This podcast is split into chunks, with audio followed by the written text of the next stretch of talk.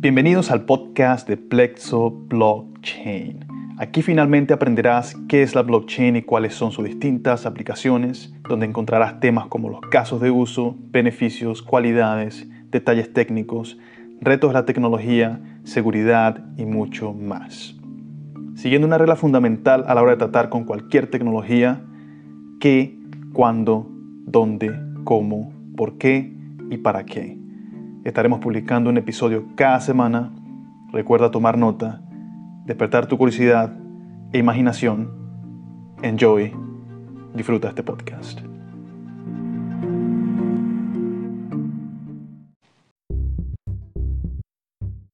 La palabra blockchain. Origen. El origen de la palabra blockchain. ¿Quién creó la palabra blockchain? No tenemos absolutamente idea. Vamos a Google, intentamos encontrar respuestas y no tenemos nada preciso, nada exacto. Simplemente la mayoría opiniones subjetivas o muy generalizadas. Cuando, por ejemplo, nos dirigimos al white paper de Satoshi Nakamoto, Bitcoin a Peer-to-Peer Electronic Cash System o sistemas de cash electrónico peer-to-peer, creado en el, o publicado en el 2008, nos damos cuenta de que no existe este término, no existe tal término como blockchain. ¿Qué está sucediendo acá? ¿Quién creó el término, la palabra blockchain?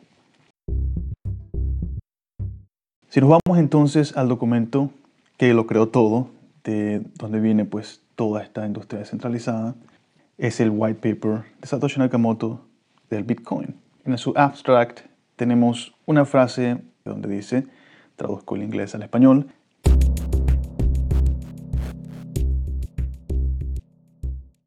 La red firma las transacciones, le coloca una marca de tiempo, una huella de tiempo, les hace un hashing y la colocan en una continua cadena de proof of work, formando un registro que no puede ser cambiado sin volver a crear o realizar este proof of work.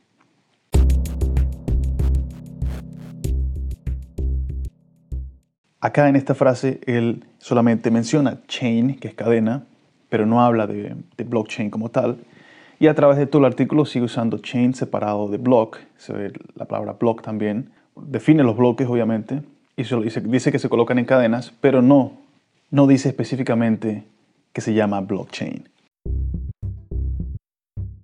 Por lo tanto, pues bueno, nos encontramos con un fenómeno que no es nuevo, esto sucede, y es que cuando una comunidad numerosa decide crear un nuevo término, inmediatamente pues la mayoría de las personas de ese idioma lo van a adoptar, como sucede con la RAE, la Real Academia Española. No es una institución que impone términos, sino una institución que se adapta a cómo las sociedades van creciendo. Es decir, si un número enorme de personas, no sé cuál será el límite, pero si una comunidad tiene un término en español nuevo que no está en el diccionario, este automáticamente se agrega sin importar las contradicciones que puedan haber históricamente. En este caso nos parece que la comunidad hizo un gran trabajo, pues el término blockchain no fue creado por Satoshi Nakamoto o este grupo de personas, sino por la misma comunidad. Tal vez fue una sola persona, pero se perdió rastro de quién fue. Por lo tanto, decimos que fue la misma comunidad que adoptó este término. Ya tenía desde hace tiempo esta idea en la cabeza y dije, bueno, ya que ChatGPT está entre nosotros, ya que OpenAI abrió sus puertas al mundo, pues vamos a hacer uso de la tecnología. Entré a ChatGPT y le hice la pregunta, ¿cuál es el, origen de la palabra blockchain? Luego, bueno, me dio acá una explicación súper larga, diciendo prácticamente casi que lo mismo que había leído por internet. Y le dije a ChatGPT, ok, un momento, yo no veo el nombre blockchain en el papel, en el white paper de Satoshi Nakamoto. Y luego me responde diciendo, eso es correcto. La palabra, el término blockchain no aparece en el documento original Bitcoin de Satoshi Nakamoto. Sin embargo, él habla de, lo que había descubierto, que se ve la palabra chain y bloques, pero no una palabra unida.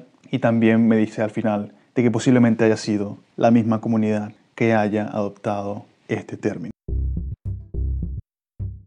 Tenemos la respuesta, no tenemos que darle más vuelta. El término blockchain ha sido creado por la misma comunidad descentralizada peer-to-peer.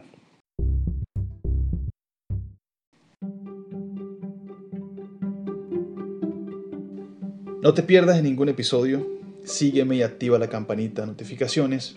Recuerda apoyarnos simplemente compartiéndolo con tus amigos, colegas o familiares. Hasta el siguiente episodio y un abrazo peer to peer